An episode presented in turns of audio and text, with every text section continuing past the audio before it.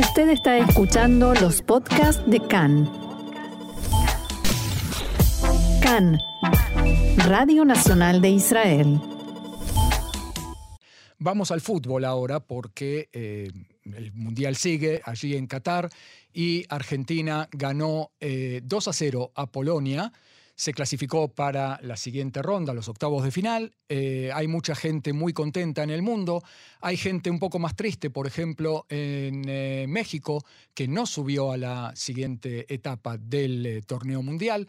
Y para analizar todos estos temas tan, que provocan tanta pasión eh, de multitudes, como se suele decir, estamos ya en línea con Marcos León, que es nuestro experto en fútbol argentino y alrededores. Desde Naharía nos habla. ¿Cómo estás, Marcos? Nuevamente te doy la bienvenida acá en español. ¿Cómo estás? Aquí, Qatar. no, no, bueno. Se nota que eh, estás contento, Marcos, para empezar. Es, una, es una forma de decir, no, estoy acá en Ben Gurión esperando. Me habían dicho que me iban a mandar los pasajes para que transmite desde allá.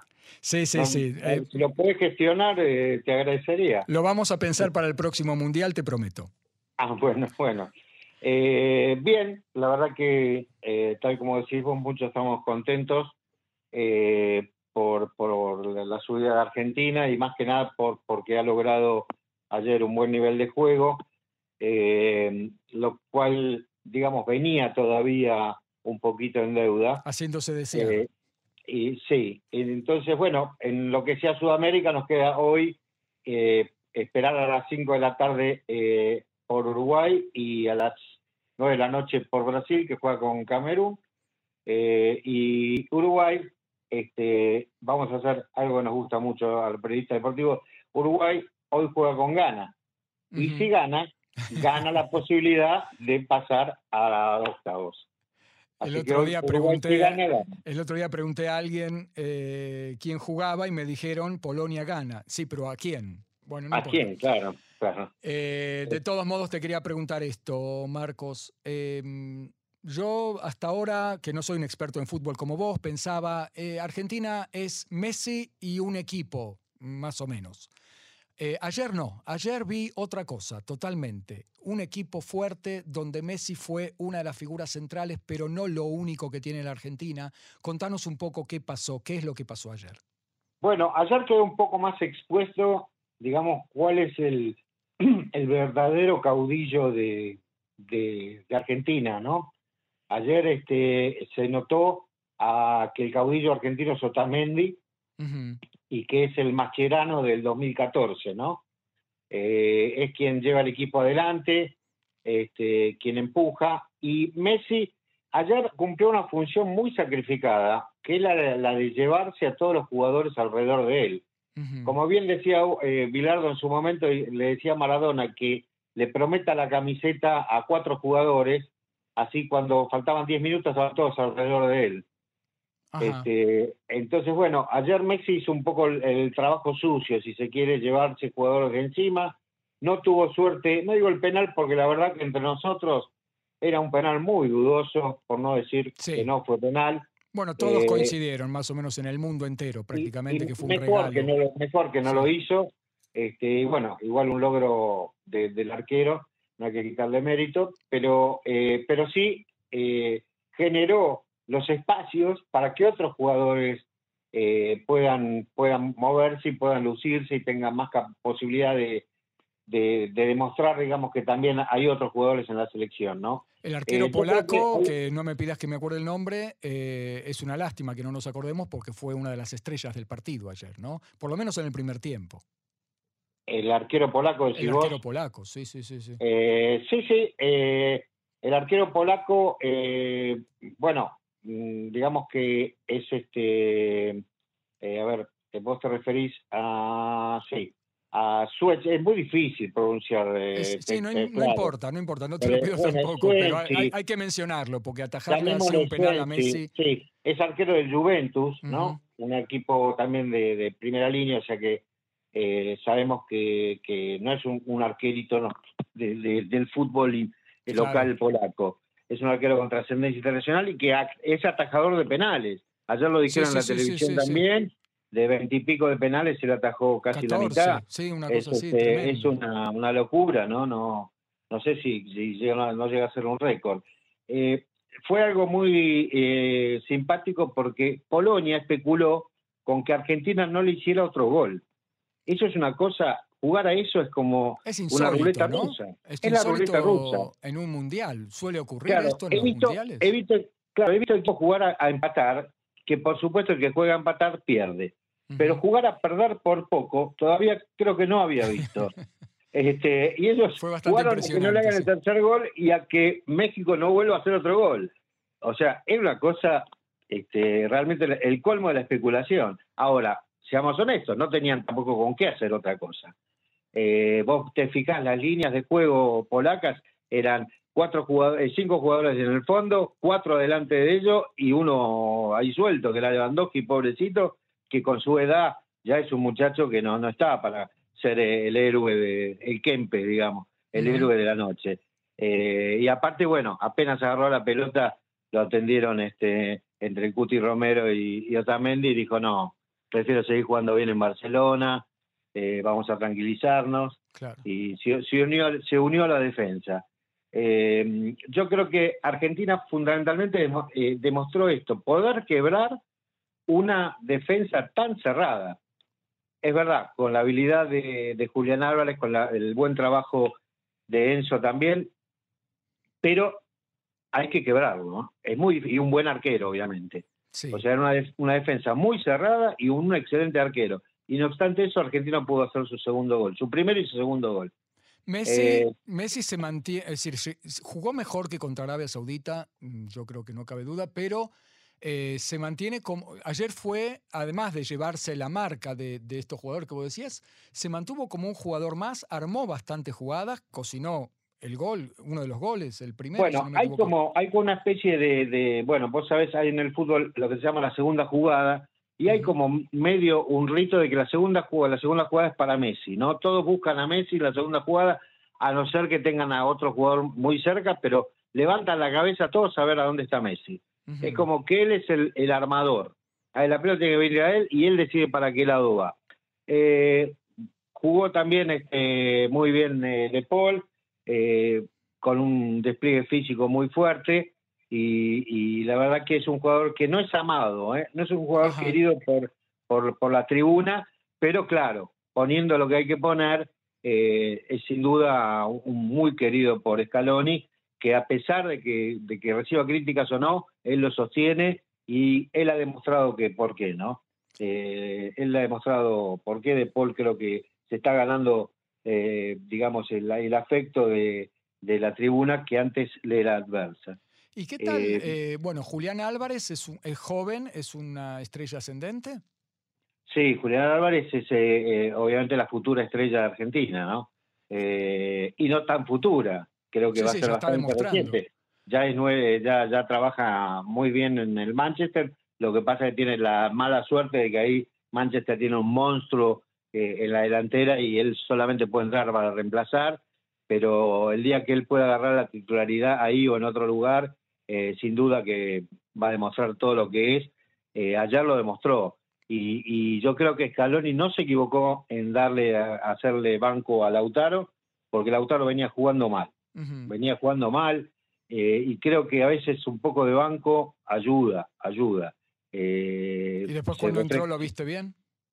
Eh, entró muy poco, la verdad que no perdió alguna jugada nomás, pero entró muy poco. Te quería preguntar por McAllister, porque el gol, el gol de Julián Alves fue un golazo, el de McAllister fue como medio de casualidad casi.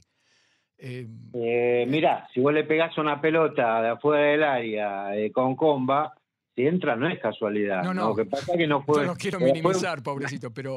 claro, no fue un, remate furibundo que vos decís, uy, la colocó. Le pegó, le pegó y, tuvo la suerte de que, de que, entró por ese lado. Eso digo, fue medio, de suerte, no se lo esperaba el arquero, fue medio sorpresivo. Yo creo que el arquero, eh, sí, pero eso, el don de la oportunidad también es un mérito, Marcelo.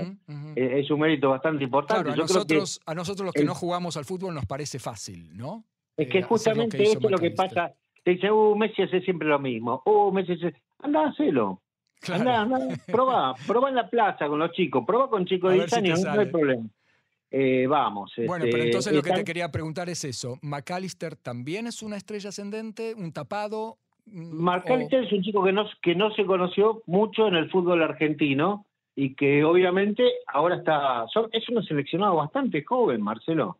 Bastante joven. Ayer entró por segunda vez en un chico Almada, que eh, dicen que es un fenómeno eh, también ascendente. En, el, el único jugador argentino eh, que está en la selección que juega en la Liga Norteamericana, en, en MLB. Eh, y, y la verdad que, que es, es muy va a ser muy interesante, va a ser muy interesante y va a prometer mucho también.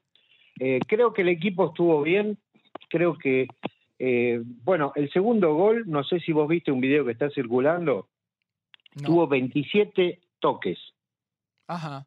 27 wow. toques, Sí, había- 27 toques, Ujú. 27 veces la- la, eh, pasaron la pelota entre jugadores argentinos hasta que Enzo se la pasa a Julián Álvarez. Eso te Eh, quería decir, hubo equipo ayer. Ayer yo sentí un equipo parejo, fuerte, que juega junto, que es, que es generoso, que se pasan la pelota mucho. Sí, Eh, ¿no? sí.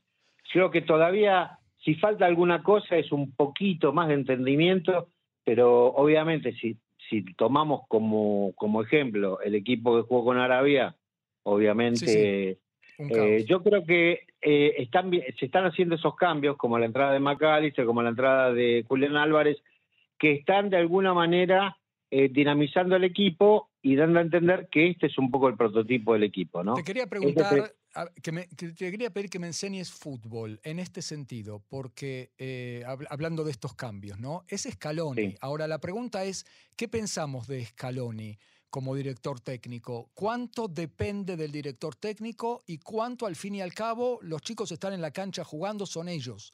¿Dónde- ¿Por dónde pasa el límite entre el mérito de uno y el mérito de otros? Mira, el trabajo del director técnico es decidir primero qué jugadores son los que van, en este caso de la selección, ¿sí? Eh, y después idear un, un esquema de juego en base a los jugadores que tiene para, obviamente, intentar ganar. Pero el esquema Eh, es eh, donde pone, si pone 4, 3 o 2 en la defensa y si pone Él- 4 o bueno, 2 hoy en ya, el no, ataque. hoy ya no existe más el poner solamente un, un esquema. Argentina jugó con México, con llegó a jugar hasta con cinco en la defensa, jugó con tres, ayer jugó también tres y dos. Eh, la defensa jugó con cuatro con Arabia, después pasó a tres. Él sale con tres de fondo, después agrega uno más para defender. Eso lo decide el Eh, director técnico. Hoy, ¿Qué hoy más en día, decide? hoy en día los equipos entrenan diferentes variantes. Antes los equipos tenían un esquema fijo. Era 4-3-3, 4-2-2, 4-2-4, lo que fuera, 4-2-1, lo que fuera, pero era fijo. Abajo sabías que tenías cuatro defensores y se acabó. Ahora los defensores son volantes y son atacantes también. Tienen una función más importante. Y, la línea del fondo queda, digamos, formada por tres jugadores, ya no cinco. Entonces, eso es los lo dos que- ¿E- ¿Eso es lo que decide el director técnico o también, eso sí, sí, sí, sí. o, también otras cosas? eh, Eso sí, me No, claro. él, pero- él es el que ve el partido, es el que tiene, él tiene que estar leyendo el partido para ver si un jugador rival te está complicando y gritarle a, a qué jugador, quién se le está yendo o cómo lo tienen que cubrir. Eh, Ujú. tienen, si él tiene que ver cuáles son las fallas en la defensa este, de- del- del otro equipo para decir por qué lado atacar. Él cambió ayer, no sé si te diste cuenta, el primer tiempo, cambió de lado varias veces a, a, a Di María, eh, cambió de punta porque quizás muchas veces tenés un defensor que te toma el punto y no lo podés pasar. Ajá. Entonces, por más que insistas, no. Entonces él le cambia la marca para que ni el defensor se acostumbre a marcarlo a Di María, ni el de allá, este, el de allá no lo espera a Di María. Juega está, de eso ni me. Bueno, Bueno, eh, esos, esos esquemas los va marcando, los va marcando el técnico. Ahora, como todos, y si el técnico gana, es Mm. un fenómeno. Si pierde, es un burro. claro, Eh, cuando la, la verdad es muchos que... técnicos, muchos técnicos han perdido partidos por hacer mal los cambios. Ajá. En muchos casos hay, eh, hay, hay partidos que se han perdido por, por malos cambios. Y eso también es responsabilidad del técnico. Muy Y bien. no hacer los cambios a tiempo también es responsabilidad del técnico. O sea, no es un trabajo fácil, Marcelo. Seguimos radio. No, no, yo voy a seguir acá. Eh, por ahora, lo que te quería preguntar es qué pasa ahora. ¿Con quién le toca a Argentina? Eh, una palabra de México antes, si puede ser. Eh, bueno, sí. Eh, yo quiero aclarar esto porque hay mucha gente que ha quedado con, un video tonto que, que, mostraron que Messi pateó una camiseta mexicana y un boxeador lo quiso, le dijo que lo iba, si lo agarraba lo pisaba con un auto, bueno. Eh, hay alguna rivalidad entre México y Argentina, no hay amistad. Para decirlo más concretamente, gente que estuvo presente en el año 86 en México vio cómo México alentaba a Alemania en lugar de alentar a Argentina, para ser más claro. Final eh, del Mundial 86 que ganó Argentina, ¿sí? Entonces, dicho esto, eh, no nos pidan a los argentinos que hagamos esfuerzo para que México se clasifique. Ellos no nos quieren y nosotros le devolvemos lo mismo, en general. Eh, no tiene nada que ver entre la gente, esto es una cuestión solamente futbolística, vivan los tacos, vivan todo lo que viene el dulce de leche, como se diga, este, pero... En el fútbol no nos queremos. En el fútbol no nos queremos. Tampoco nos queremos con Uruguay, pero a mí, si Uruguay pasa, me pone más contento. ¿Me explico? No, me, no los quiero a Brasil, pero si Brasil pasa mm, y si Argentina no está, no me molesta. Es más, yo a Brasil lo quisiera, y con Brasil quisiera jugar creo que va, que, va, que va a pasar eso, va a pasar ahora. Bueno, ¿con quién le toca eh, a Argentina ahora? Y, primero, Uruguay tiene que ganar hoy. La, zona de Uruguay está medianamente mm, eh, complicada, digamos, porque eh, tiene, a ver, yo te digo, hoy, hoy hay, hay dos zonas que se, que se definen, ¿sí? La zona de Alemania, Costa Rica, Japón y, y España, y Canadá, Marruecos, Croacia, Bélgica, perdón, cuatro zonas. Gana Uruguay, eh, Corea y Portugal, Camerún y Brasil, y Serbia y Suiza. De todos esos, el único que tiene la, eh, el pase asegurado es Brasil. Eh, el resto tienen todos que depender de otros resultados. Bien. Eh, de su resultado más otros resultados, a eso me refiero. O sea que no se sabe todavía con quién juega Argentina. Sí, Argentina sí, porque ya es del grupo de zonas que ya terminó. Argentina juega este sábado 3 de diciembre a las 21 horas contra Australia. ¿Y quién gana? Eh, hay que hacer más goles. Sí, ¿Y, quién más? O sea... O sea, vos, vos querés no, que... yo digo, ¿cómo, Es, ¿cómo, es, Australia? ¿Es, un, ¿Es un peligro para Argentina? ¿Es fácil para Argentina? Sí, andan a los altos, te diría. Eh, históricamente, históricamente eh, nos ha costado. Siempre Argentina tiene una superioridad en estadísticas sobre Australia, pero nos ha costado. Yo recuerdo mucho en Mundial, creo que es 94, que Argentina tuvo que ir a jugar el desempate a Australia eh, y se empató con un tiro de esquina prácticamente de Batistuta sobre la ola de Maradona, que hubo que incorporar a Maradona al equipo que estaba fuera del equipo. Eh, eh, Australia suele costarnos, suele costarnos. Pero bueno, también México solía costarnos y esta vez no fue tan difícil. Bueno, pero Argentina viene en tendencia a la suba, así que le vamos a desear mucha suerte. Pues hay, hay, hay optimismo también con Australia y en general en el Mundial. Marcos León, nos quedamos sin tiempo. Espera, si pasa, si pasa Argentina este sábado, eh, porque el otro partido que juegan es eh, Holanda-Estados Unidos. Si pasa Argentina, el partido con Australia, juega con el ganador de Holanda y Estados Unidos. Muy bien. ¿Ok? Y después puede ser que eh, después de ese partido sí nos encontremos con Brasil. Muy bien. Marcos León, experto en eh, fútbol argentino y alrededores, periodista en Naharía. Yo te quiero agradecer muchísimo y volvemos a hablar después del próximo partido de Argentina, si te parece. Al contrario, domingo 4 estoy acá contigo. Muy bien, un abrazo grande, shalom, shalom.